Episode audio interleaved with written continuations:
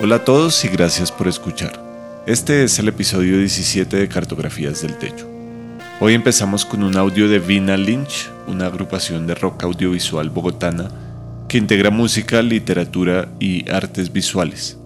Hace poco lanzaron Cuerpos Dóciles, el primer sencillo de La verdadera vida, que será su próximo EP.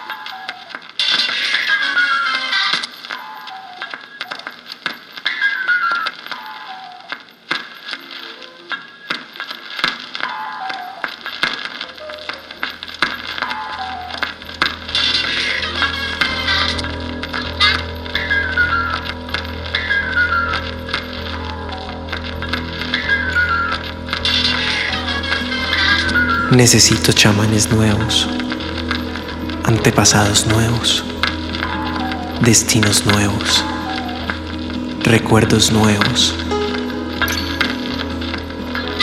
Quizá deberías inventar una nueva historia de tu vida, tú mismo, pero todo diferente de lo que fue. Tú mismo, pero todo diferente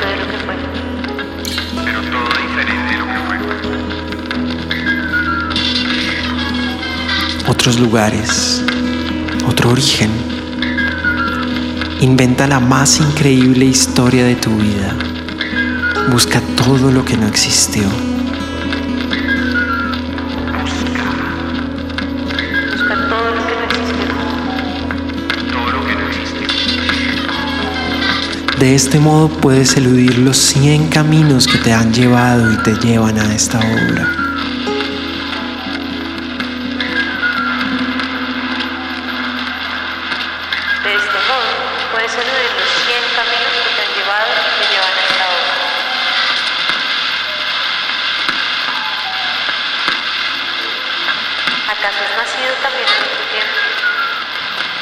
¿Acaso has nacido también en otro tiempo? ¿Acaso es suficiente con otro lugar? Necesito chamanes nuevos, antepasados nuevos, destinos nuevos, recuerdos nuevos.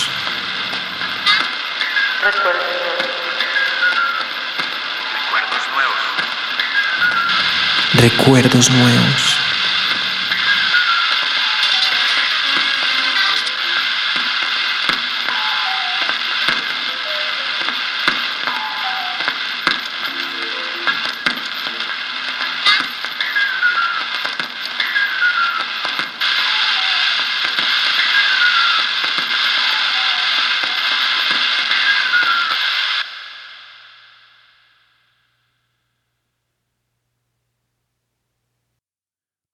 Ahora seguimos con Juliana Ángel Osorno. Ella es escritora e investigadora.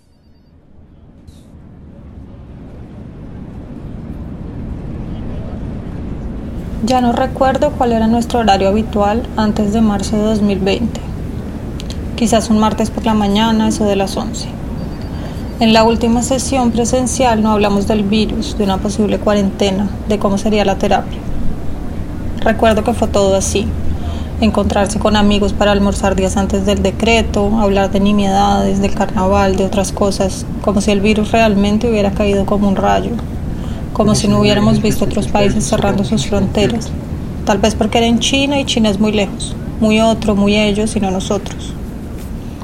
En la terapia llevaba meses hablando sobre el espacio de análisis. Estábamos intentando acercar esa idea, jugar con ella. No era necesariamente el consultorio, era algo que se creaba cuando yo hablaba recostada en el diván y él escuchaba. Sé que en alguna sesión hablé de ese espacio como un búnker. Lo diseñé subterráneo con paredes gruesísimas que me protegían del exterior. No tenía cómo saber que en algunos meses tendríamos la oportunidad de experimentar la terapia sin el espacio y de coquetear, especialmente en los primeros meses, con la aterradora idea del búnker.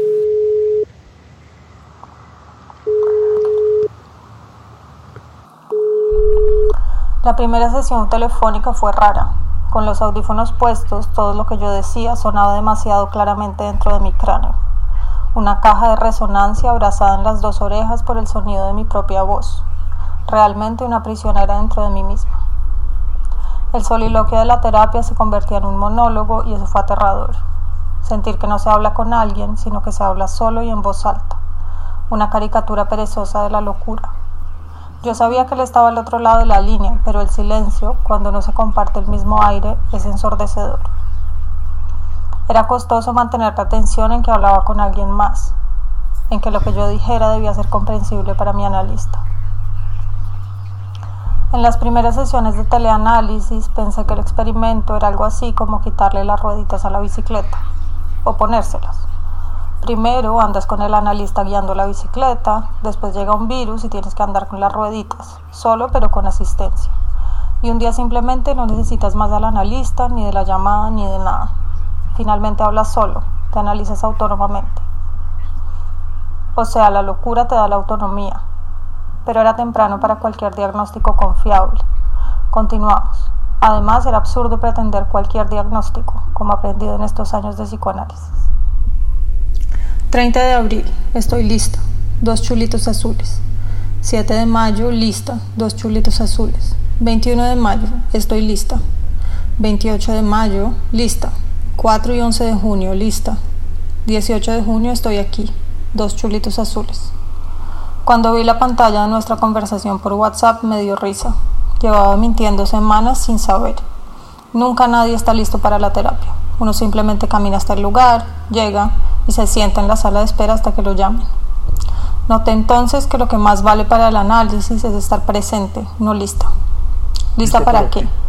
No es un examen, no es una entrevista, no es un fin. Pensar en estar lista para la terapia la hacía parecer un solucionadero de cosas, como un servicio al cliente o una diligencia burocrática en la DIAN. La diligencia a la que uno llega con su carpeta de documentos y sale cansado con un protocolo para los resultados. No es así la terapia.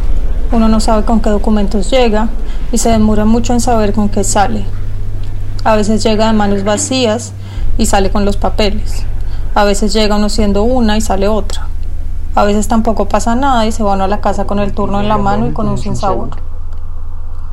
Es difícil estar presente por teléfono. Hay que explicitar cosas que antes eran vistas, gestos, objetos, la ropa que uno llevó, el temblor de la quijada que anuncia el llanto hay que decir de más lo que se comunicaba también diciendo de menos. Ya es marzo otra vez, un ciclo completo desde que empezó la cuarentena aquí y un año de psicoanálisis en el teléfono, una cosa que creía imposible. Desde el 2013 veo al mismo analista y siempre que viajaba a Colombia nos dábamos vacaciones, no se negociaba. Para mí, antes de la pandemia era condición indispensable que estuviéramos en el mismo lugar para poder hacerlo. Ya era suficiente el hecho de que tras pasar al diván no nos viéramos en la cara durante mucho tiempo, apenas en las entradas y las salidas, y su voz cada vez era más escasa. ¿Qué nos restaba sin el espacio compartido, sin sus salas, sus libros, el espejo en el que uno nunca lograba reflejarse por estar en un ángulo imposible? Sin los sonidos del acomodarse en el sillón, sin mi llanto ahogado y casi imperceptible. Siempre temí una mudanza que yo o él decidiéramos continuar la vida en otro lugar. Tendrá que buscar un nuevo analista, quizás una mujer, otra persona con otra sala y otro espejo imposible. No ha sido muy diferente. En una de las últimas sesiones dije que me preguntó mucho si algún día volveremos a hacer terapia compartiendo el mismo espacio. Me respondió con otra pregunta. ¿Será? ¿Será que seremos los mismos? No sé, pongo que no. El diván estructura la sala de una manera extraña, desmiembra la organización fundamental de una conversación cara a cara. Estamos nuca a cara, en algunos casos coronilla a cara, cuando uno decide entregarse a la semi-horizontalidad que propone. Una persona está recostada y la otra sentada. Es demasiado íntimo para una relación profesional, por lo parecido con una cama y al mismo tiempo de alguna manera público. ¿Cuántos cuerpos se habrán recostado aquí antes de mí? ¿Es esta curvatura la marca que deja el peso de todos los cuerpos y sus neurosis? La sala del psicoanalista es un híbrido de lo íntimo y lo público.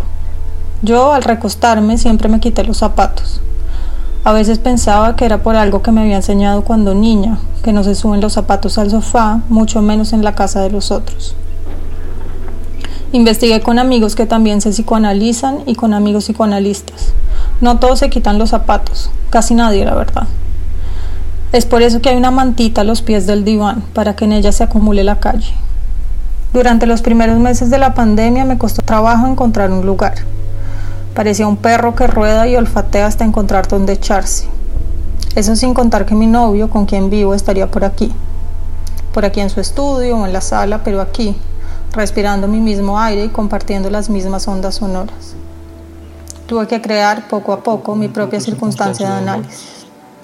Ya no teníamos el cara a cara momentáneo, ni siquiera el nuca a cara.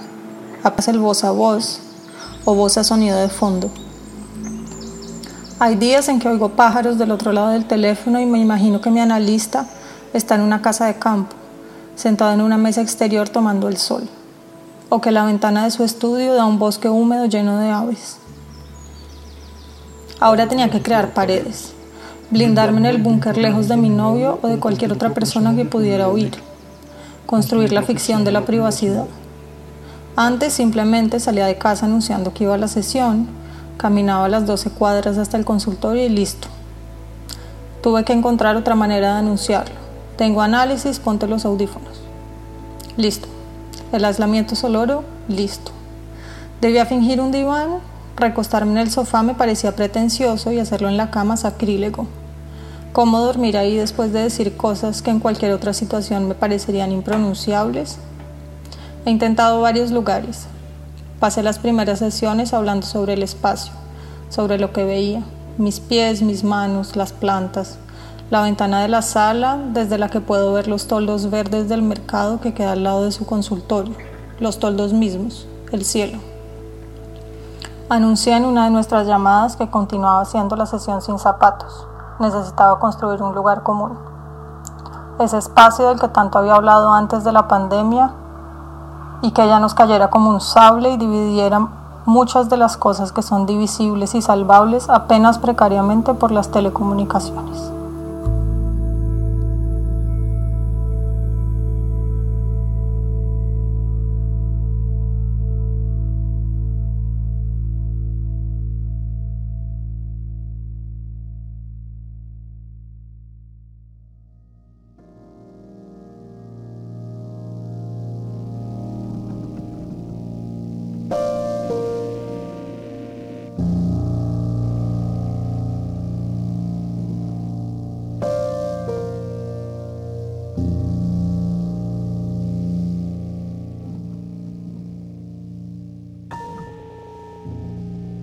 Cartografías del Techo es una producción de esunatrampa.com.